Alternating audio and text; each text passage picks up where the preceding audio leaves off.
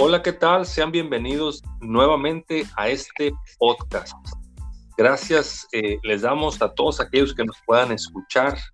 Estamos contentos hoy reunidos, mi amigo Liber y yo, para hablar de un tema bien interesante, un tema histórico el día de hoy. Hoy nos, nos agarramos de ser un poquito históricos y filosóficos también, pero tomando bases, bases históricas. ¿Cómo te encuentras hoy, amigo Liber? Muy bien, amigo, muchas gracias por preguntar. ¿Y tú? Bien, bien, aquí andamos, ya sabes, listos. Qué bueno, pues no, es un tema muy interesante, es un tema que vale la pena analizarlo, este, tanto históricamente como filosóficamente.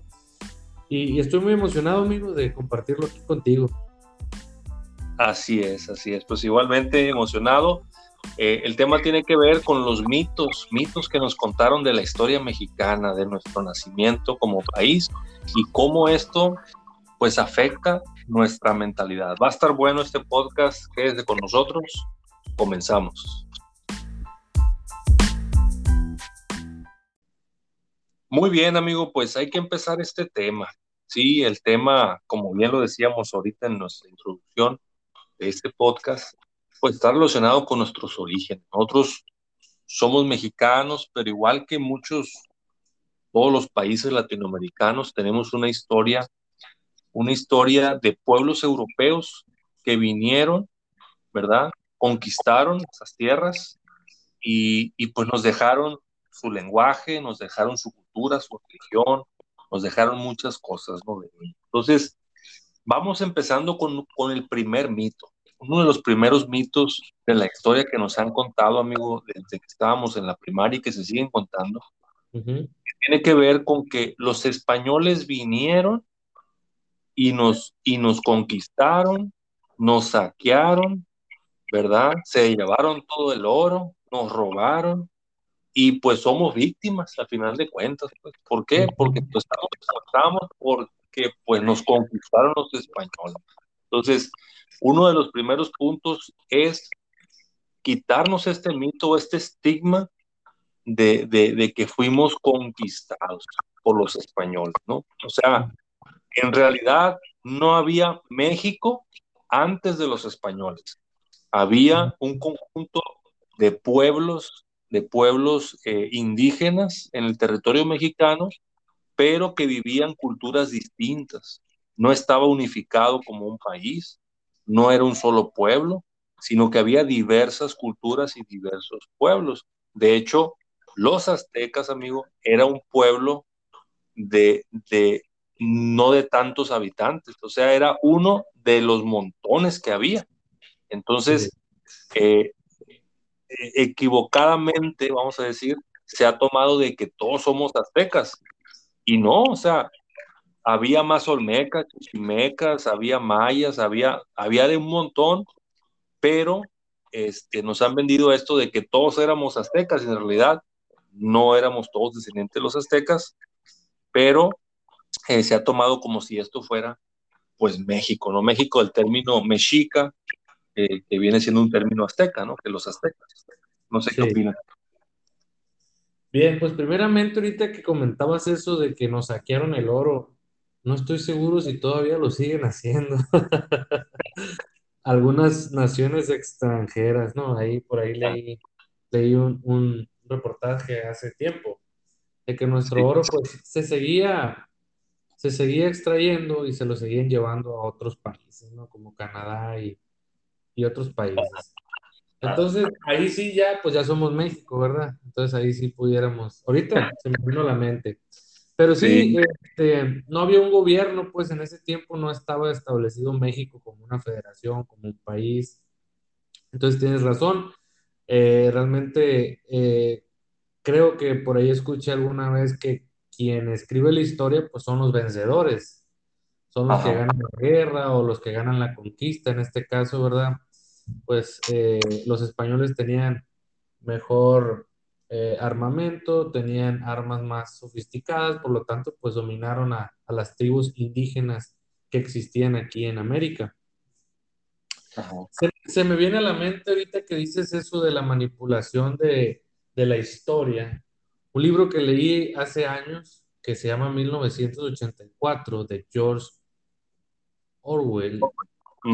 Eh, en este libro se habla acerca de un régimen totalitario, un gobierno totalitario, y, el cual está gobernado por un partido, ¿no? Donde había un gran hermano y siempre te estaban vigilando lo que hablabas y lo que hacías. Pero en ese libro mencionan algo muy curioso. George Orwell menciona que eh, ese libro fue escrito en 1949, 50 por allí, y le puso 1984 haciendo pues un énfasis hacia el futuro, ¿no? Que algo tiene que ver las, las computadoras eh, de Mac. Steve Jobs les puso en, en, en, las computadoras el logotipo ese por lo mismo pero en ese libro menciona que el gobierno totalitario eh, escondía la información, la, la borraba, la borraba de los periódicos y cambiaba la información a su conveniencia. Un gobierno totalitario eh, se diferencia a un gobierno autocrático, que es como una monarquía o un dictador que recae todo en una persona, ¿verdad? Ese es un gobierno autocrático. Eh, aquí a un dictador, pero un gobierno totalitario es aquel que está gobernado más que nada por un partido. Sí, es la única diferencia entre un gobierno totalitario y un gobierno autocrático. Entonces, ahorita que mencionabas eso, de que la historia había sido modificada cambiado, que nos habían engañado, se me vino a la mente eso, ¿no? Que, que ya está estipulado que quien gana y vence es quien borra la historia y la pone a su manera los que gobiernan y tienen el poder, pues tienen hasta el poder de cambiar el, nombre del mes, como lo hizo Julio, ¿verdad? Julio César, creo que, si no estoy equivocado, algún, hubo un, no sé si fue Julio César o fue Augusto, pero cambió el nombre de un mes eh, de los romanos. No estoy muy seguro, no estoy muy seguro, pero creo que sí.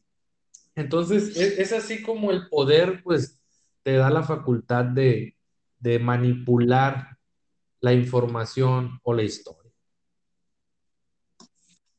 Claro, claro, siempre, siempre, eh, como dices, el, que termina venciendo, pues tiene la oportunidad de escribir, de escribir lo que, pues a final de cuentas percibió, ¿no? Interpreta de la historia. Entonces, nos han vendido, el siguiente punto, amigo, es que nos han vendido a un Hernán Cortés mercenario, un Hernán Cortés enemigo, ¿verdad?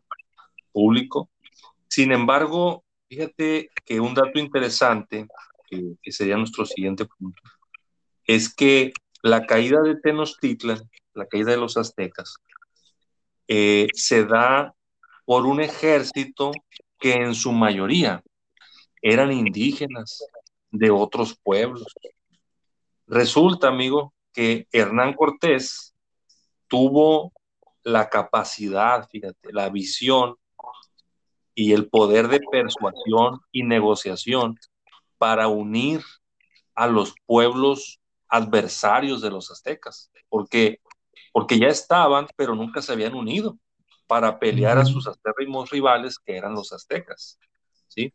Los aztecas, conocidos como un pueblo sanguinario, estamos hablando de un pueblo que, que ofrecía sacrificios de sangre sacrificios humanos a su Dios, porque en la mitología o en su cultura ellos adoraban a un Dios que les daba poder para ganar en las batallas a medida que hacían sacrificios. Entonces, si hacían más sacrificios de sangre, sacrificios humanos, eh, el Dios les daba más poder. Entonces, de esa manera ellos, ellos creían, ¿verdad? vivían de esa manera. Entonces, Hernán Cortés lo que hace es que junta un ejército de unos pocos españoles, amigo, pero unos muchos indígenas. Entonces, la caída de Tenochtitlan te da como resultado de pelea entre los grupos de, guerreros indígenas de varios, varias culturas diferentes, adversarios de las aztecas, contra los aztecas, y pues obviamente fue una gran victoria, ¿no? Ganar a los aztecas, que era un pueblo guerrero, un pueblo sanguinario, ganarles pues era lo máximo y Hernán Cortés coordinó la batalla y la ganó.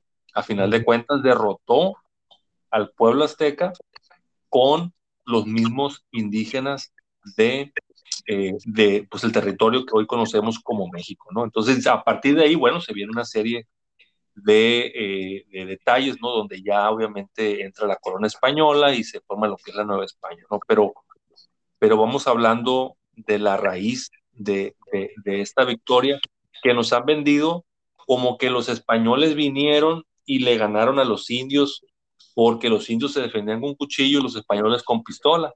Y no, hay detrás toda una negociación y una persuasión de los pueblos para ganarles a sus acérrimos rivales que eran los aztecas. Entonces, cuando se cae Tenochtitlan, no es que los españoles llegaron y les ganaron, sino que Hernán Cortés, con tiempo, junta, junta, de verdad, este, negocia y todo, y se va en, en, determinado momento, que es en 1521, cuando en agosto, precisamente ahora se celebraron 500 eh, años de la, de la, de, de esta eh, guerra, ¿no? De, esta, este triunfo, y de ahí parten pues muchas cosas. Entonces andamos a veces con esta historia que solamente conocemos por los libros.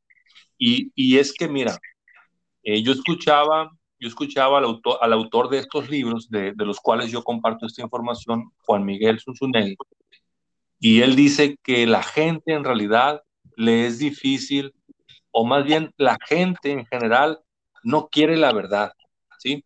No quiere la verdad, es decir, no nos gusta a veces lidiar con la verdad, ¿sí? Queremos algo que nos convenga, una narrativa, un cuento, algo que nos convenza. Y me acordé yo de la película de Batman. No sé si te acuerdas la película esta donde sale el guasón, donde al, donde al final, al final este, cambian la, la, la versión la película, ¿te acuerdas? Sí, sí, sí. Que, Que, que, este, que el Harvey Dent se vuelve malo, pues, pero ellos lo hacen bueno, porque dicen, la gente no merece la verdad, dicen, merece algo mejor, y cambian la historia por no darle la verdad de los hechos a la gente. Es correcto. ¿Cómo la ves? Sí, este, tal vez nos gusta más la ciencia ficción, nos gusta más eh, el mundo mágico de la ciencia ficción. Pero sí, volviendo a ese tema de Hernán Cortés, qué interesante, ¿no? Los aztecas pensaban que, pues, sacrificando vidas, pues les daba más poder de guerra, ¿verdad? al final yo creo cuando ya estaban sucumbiendo ante la, espada de los adversarios, han de haber dicho, pues tal vez me faltó cortar una que otra cabeza más. Entonces, este, qué interesante, ¿no? Sí, un pueblo eh, con esa cultura, con esa idiosincrasia, pues eh, es importante recalcar que pues no hay nadie ahorita que nos diga o, que nos coteje esta información, ¿verdad? Eh, nosotros nos dan una información de niños en la escuela, ¿sí? Eh, eh, y, yo así lo veo, amigo. Es como cuando la Tierra estuvo soportada entre dos tortugas, un elefante, era plana. Entonces me imagino que los niños que iban a la escuela en ese tiempo, recibían su cátedra. No sé si existían escuelas en ese tiempo, pero me imagino que sí había un adoctrinamiento, eh, tal vez religioso, tal vez social, ¿verdad? Laico, pero no lo sé, ¿no? Pero me imagino así yo a los niños escuchando la clase de, pues la tierra es plana, muchachos, eh, está soportada sobre dos tortugas, al final de la tierra, pues hay una cascada enorme donde caes al vacío, Sí, y arriba pues es la bóveda celeste, y está llena de estrellas y da vuelta el sol alrededor de nosotros, ¿no? Entonces, ¿somos adoctrinados? Sí, somos, este, eh, tal vez víctimas de ese adoctrinamiento, pues tal vez sí, no, no, no, no, no lo puedo negar, tal vez muchas cosas de las que nosotros creemos saber eh, no lo son. Hace poco escuché algo que me interesó mucho y decía, Existen en el mundo tres verdades. La tuya, la mía, o sea, tu verdad, y la verdad. Entonces, me, llamó mucho la atención, pues, porque eh, Einstein siempre mencionó que la verdad, pues, es relativa. Entonces, hay tres verdades, mencionaba este autor, tu verdad, mi verdad y la verdad. Entonces, sí creo yo que es bueno hacer este tipo de, diálogos, de, de, debates acerca de la historia y de cómo han tergiversado la información a través del tiempo. ¿sí? Pero, pero a mí lo que más me llama la atención es la idiosincrasia del mexicano, que como dices tú, entre grupos rivales se enfrentaron a los aztecas, los mismos grupos rivales de las tribus locales, ¿sí? Hernán Cortés únicamente coordinó, mencionabas tú, amigo, y qué interesante. Creo que aunque han pasado 500 años, no sé por qué percibo que está, sigue pasando lo mismo. Entre mexicanos nos seguimos matando. Coordinados, mm. quién sabe quién, ¿no? Tal vez ya no es Hernán Cortés, o tal vez es eh, alguien más, ¿verdad? Pero seguimos nosotros eh, ocasionando muertes entre nuestras propias tribus coetáneas o contemporáneas a nosotros. Eh, un símbolo que pues me da un poco de tristeza, ¿verdad? Saber tantos homicidios, tantos desaparecidos aquí en nuestro país, que ahora sí pues ya es México, ¿no? Claro. Sí, amigo, pues eh, fíjate que analizando un poquito esto de, la mentalidad del mexicano, ahorita que estábamos viendo esto de la conquista, viendo estos puntos, eh, me viene a la mente de que, de que siempre nos han vendido esta mentalidad de víctimas, como de, de, que, de que tuvimos mala suerte, o sea, pudimos haber sido un gran país, pero llegaron los españoles y nos pegaron una molada. O sea, como que yo, yo me acuerdo de mis maestras de la primaria y siempre que abordaban el tema, nos hacían pensar así como que nosotros éramos indígenas puros y castos y santos, ¿verdad? Sin decirnos, sin decirnos, oye, pues los aztecas le sacaban el corazón a las doncellas para ofrecérselos a su dios, o sea, eran sanguinarios y caníbales, o sea, no, no te contaban esa parte, te contaban la parte romántica de que el azteca era, era este, casi un dios, o sea, era un peleador, un guerrero, casto, puro, y, llegó el español y lo echó a perder, o sea, nos echó a perder. Entonces, como, como diciendo, ay, qué mala suerte, lo que pudimos haber sido, pero no fuimos porque llegaron los españoles. Y pues ya, ni modo, pues, pues, pues es que no se puede, porque pues nos conquistaron y nos quitaron esto y nos quitaron el otro. Entonces, como que siempre hay esta eterna justificación del mexicano. Siempre, siempre, no se te has dado cuenta que siempre buscamos justificarnos. Hey, ¿no hiciste la tarea? ¿No? Entonces, a diferencia del pueblo americano, de un pueblo europeo, porque, y comentaba el autor, por ejemplo, Japón, o sea, poniendo el ejemplo de Japón, Japón o Alemania, por ejemplo, que son naciones que fueron destruidas, o sea, hasta las cenizas. Y, y, y, estamos hablando de hace, de hace 70 años. Y en 70 años se reconstruyeron a ser las potencias que son. Y nosotros, en, en 200 años, echándole la culpa a la Malinche, le seguimos echando la culpa a los españoles. Entonces, yo creo que nos hace falta esa reflexión, amigo, o sea, de decir, a ver, hasta dónde todo lo que me han dicho me sirve o no me sirve o simplemente es una justificación. Desaprender, pues. Ajá. Sí, eh, o por ejemplo, Santana, ¿no? Que siempre, oye, ¿por qué vendiste tantas partes de Estados Unidos? O sea, ¿por qué? ¿por qué se permitía vender parte de una nación? O sea, un despojo, etcétera, ¿no? Y muchos respondemos, oye, pues hubieras vendido hasta Sinaloa también. no, estuviéramos batallando tanto, tal vez si hubiéramos ido a la guerra, puede ser, pero pues de todos modos en guerra estamos aquí. Y, y, y de perdida ya está un poquito más comercializable la cosa. Entonces, este, sí, sí he escuchado mucho eso, mucho el tema eh, de que los mexicanos pues tenemos mucha habilidad. Si te das cuenta, eh, eh, hay mucho mexicano este, que sobresale, por lo general le roban la patente. Hemos visto la historia de que le roban su patente y se la asignan a otro. Pero una vez, amigo, escuché en una conferencia que me tocó eh, presenciar en la universidad, donde pues ambos damos clases, ¿verdad? En la, en la, en la facultad, este, y en la misma universidad, este, me tocó ver una conferencia de, de, de un conferencista muy importante, Alex Márquez, y, y él hacía hincapié, ¿verdad?, de que el mexicano pues era muy talentoso, era muy talentoso, este, tanto dice que, que los nachos, dice, don Nacho, quien inventó los nachos, dice, llegaban gringos pidiéndole nachos y don Nacho los hacía tan buenos que los gringos eh, le preguntaron, ¿cómo se llama este platillo? Y dijo don Nacho, pues Nacho, porque yo los hago, dijo. Pero lo patentó, pues el capital intelectual lo perdimos y, y fueron patentados por, por, por, extranjeros, ¿no? Por estadounidenses, los nachos, imagínate, amigo.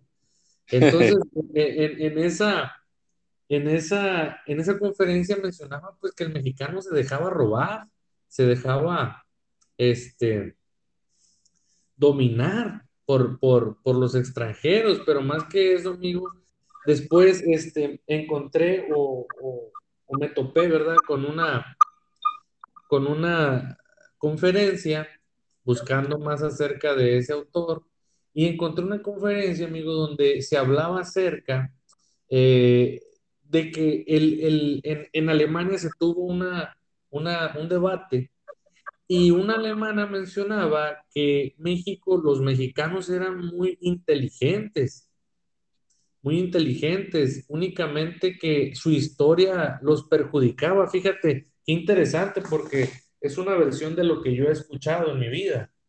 Eh, se decía que para acá, eh, los barcos españoles, los que mandaron a, colonizar aquí esta parte de México, eran puros eh, presos, presos de, España, y, y, los mandaban para acá, pues, a, colonizar, pero eran presos. Entonces, en esa conferencia me topé con esa historia, esa, esa versión, ¿verdad? Esa versión de, de, de que los mexicanos eh, venimos de, de, una tanda de presos que mandó España para acá, para México.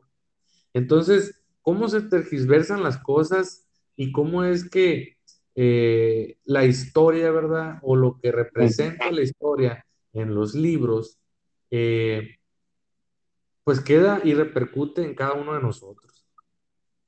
Sí, amigo, fíjate que le diste, le diste al punto que quería tratar enseguida. En el tema, el tema de que, de que nos conquistó, el, el, la peor nación que nos pudo haber tocado fue la que nos conquistó, los españoles, ¿no? o sea, siempre nos venden esa, ¿no? O sea, nos pudieron haber conquistado ingleses, franceses, Ajá. o sea, este, alemanes, el pueblo ario, no sé, pero no, nos tocó lo peorcito, los españoles.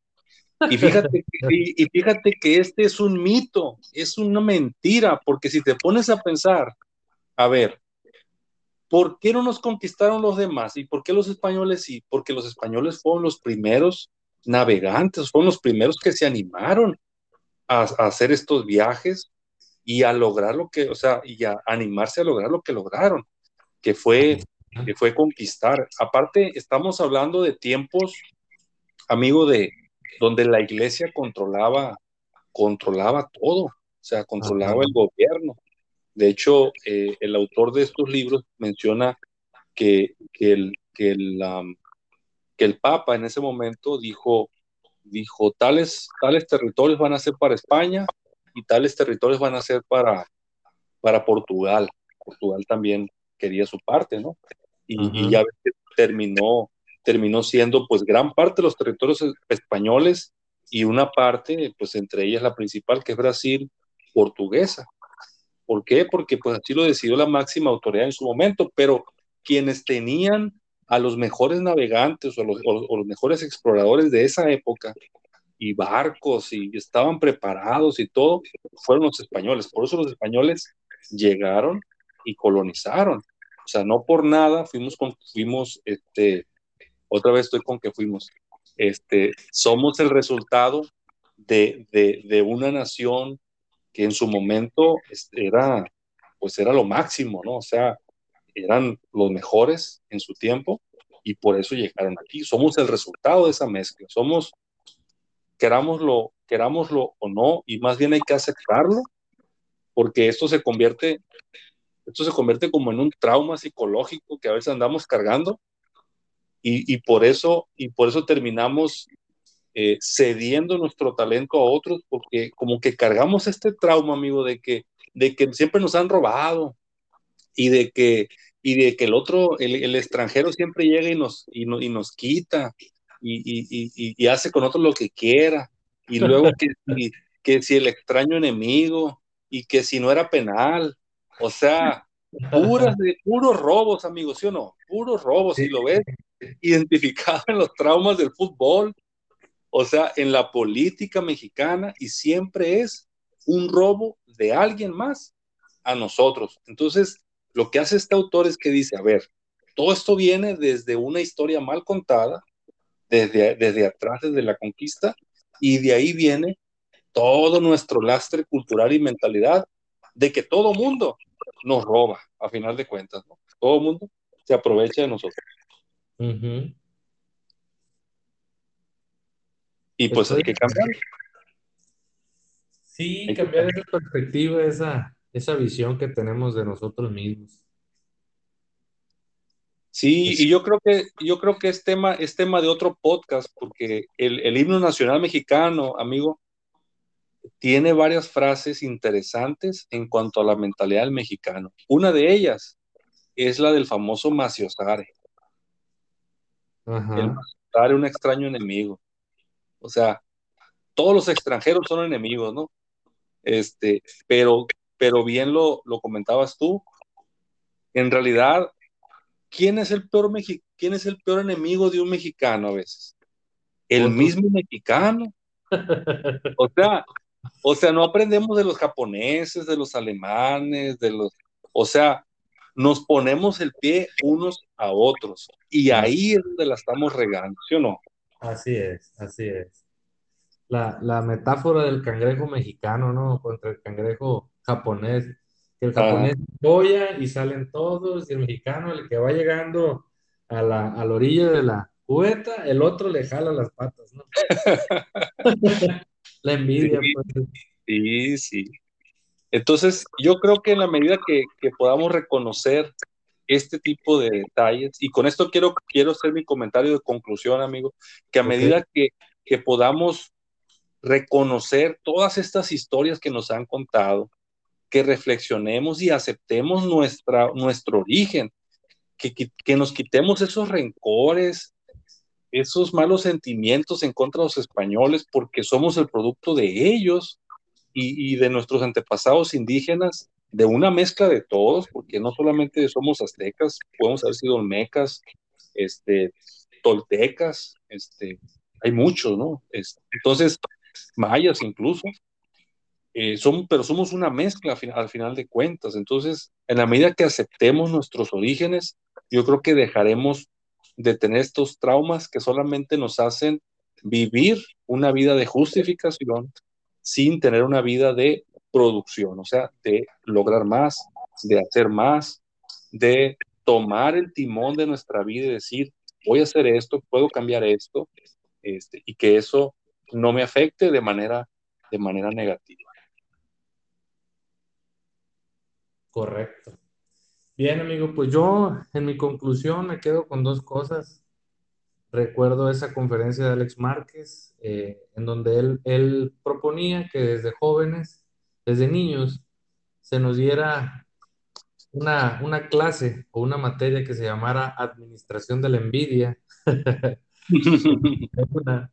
y la segunda me quedo, este, tuve yo este, una alumna que, que ella eh, tenía un novio alemán y pues los dos cruzaban la materia junto conmigo, pues él la acompañaba. Entonces, eh, estábamos en la universidad y yo por curiosidad platicando con ellos, este, él me dijo que se dedicaba, que él era empresario, vendía y esto y lo otro. Y yo le pregunté, este, ¿qué diferencia ves en los valores de, México y, la cultura? Le dije, de México y Alemania, porque yo queriendo aprender un poco más de su región. ¿Y Sí, qué diferencias notas? Y me dijo él, yo veo aquí, profesor, este, que las personas se dañan mucho la imagen, ajá, hablan mucho de los demás. En Alemania siempre cuidamos eso. Cuidamos buscar siempre mejorar la imagen de nuestros vecinos, amigos, conocidos y cuanto más, pues familiares, ¿no? Entonces yo creo que es una cuestión de valores, amigo, mejorar nuestra actitud y, y yo creo que parte mucho de eso, ¿no? De la región, de la cultura y lo que ocupamos avanzar o lo que ocupamos aprender. es correcto, amigo, es correcto. Bien, bien lo has dicho. Necesitamos hacer una revisión de nuestros valores, de nuestras creencias, por qué creemos lo que creemos, realmente lo que nos han dicho es verdad o no es verdad. En la medida que nos cuestionemos, ¿verdad? Que revisemos realmente lo que nos sirve que no nos sirve, yo creo que en, ese, en esa medida podríamos mejorar como personas, pues, porque al final de cuentas es la gran pregunta. ¿Quién soy? ¿De dónde vengo? A ver, ¿por qué soy como soy? ¿Por qué mis padres son como son? O sea, ¿de dónde viene todo esto? Le Entonces, diste, le diste el clavo, amigo, le diste el clavo. Como dice Nietzsche, romper las tablas. Si no te están funcionando eh, eh, esas tablas que tienes como máximas o como mandamientos, él lo menciona. Si no te mm, están funcionando esas máximas, esos proverbios o esos mandamientos como, o principios, como los quieras ver, rompe las tablas y haz unas nuevas. así es, así es, porque pues si no, vas a seguir haciendo lo mismo y teniendo los mismos resultados, ¿no? Si no cambias esas, esas tablas. Es Pues hay, hay, hay, mucho, hay mucho tema, hay mucho, mucho que platicar, ¿no? Yo creo que van a ser varios podcasts en cuanto a hablar de, de la mentalidad mexicana y, y, y, cómo cuestionar todas estas, estas creencias. Ha sido un placer, amigo, como siempre, grabar contigo este podcast. Invitamos a la gente a que se cuestione, que, que reflexione, que piense por sí misma todos estos, estos elementos que, influyen en la vida, que influyen en la actitud que tenemos para entenderlos y para cambiar lo que tengamos que cambiar y aceptar lo que no podemos cambiar, que ya tenemos. Amigo, un placer. No, igualmente, amigo, un placer haber debatido este tema. Este, igualmente, igualmente, este, yo creo que sí vamos a ocupar abordar este tema y, y pues te agradezco, amigo, toda la atención. Así es, así es. Pues quedamos, quedamos pendientes. Gracias a ustedes que nos escucharon en esta ocasión y nos vemos pronto para un nuevo podcast. Gracias. Hasta luego. Hasta luego. Y, y se pueden hacer muchos, muchos más. Te digo, el del, himno, el del himno nacional está muy bueno, el del himno nacional, porque te pones a ver la letra y está bien interesante. Otra cosa que no dije, otra cosa que no dije fue que en el periodo de Benito Juárez, Fíjate, este dato está interesante. En el sí. periodo de Benito Juárez, que Benito Juárez fue presidente, fue en el periodo en que murieron más indígenas. Fíjate, Fíjate. qué interesante, amigo. O sea, ¿y sabes por qué? ¿Cuál es la razón? Por no. las guerras, por las guerras que tuvo Benito Juárez, pues, con todos los países a los que le debía, que vinieron a invadir. Ya ves la batalla de Puebla, o sea, ¿quiénes eran la carne de cañón, amigo? ¿Los indígenas? Ajá. ¿Quién más? Por eso murieron millones y millones. Y Benito Juárez era indígena, fíjate lo que es lo irónico del asunto. o sea, siendo un indígena zapoteco, ¿no? Creo de ahí, de, de Oaxaca, son zapotecos. Oaxaca, y, y, mandaba, y mandando a sus propios, a sus propios hermanos indígenas pues a servir de carne de cañón a todas las batallas, ¿no? Que a final de cuentas, pues se perdieron la mayoría de ellas. Interesantísimo, amigo, eso no lo sabía, fíjate, voy a, voy a echarme un clavado en esa información, en ese, en ese y, ya aspecto. ves que, y ya ves que Benito Juárez es, es, es, un, es un símbolo de la, de la, de la civilidad, de la política mexicana, o sea, es el único presidente al que le celebramos su cumpleaños. Así es. Y, y de la fraternidad universal. ¿Sí? Entonces, es un, es un gran tema analizar Benito Juárez también. Sí, la verdad que amigo, estaría muy bien hacernos un podcast de Benito Juárez y, y eso ese tema que abordas pues está muy controversial y muy bueno. Sí, sí, sí, te das con, te topes contra la pared y dices, ¿cómo es posible?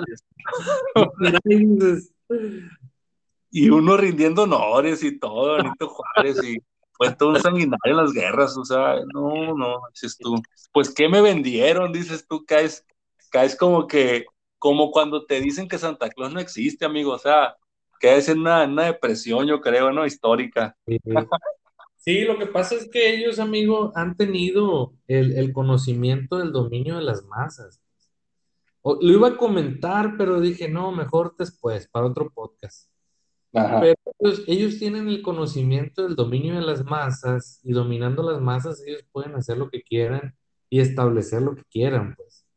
Entonces eso es, lo que ha pasado y, tal vez yo no me di cuenta con Benito Juárez, pero sí me di cuenta con otras figuras eh, que han sido villanos, pero los han idolatrado y los han, eh, los han eh, mostrado como santos. Así es, así es. Igual el caso de Porfirio Díaz, ¿eh? es otro caso bien interesante. O sea, Porfirio Díaz puso a México en el mapa, en el mapa mundial, con el ferrocarril. O sea, que si, que si Porfirio Díaz hubiera sido presidente, estaban diciendo, en estos años aquí tendríamos, no sé, tren bala, como en Japón, o sea, tendríamos otro nivel de comunicaciones. Tuvo, tuvo esa visión, pero pero nos lo han vendido siempre como un villano. Sería interesante analizarlo, todo lo que se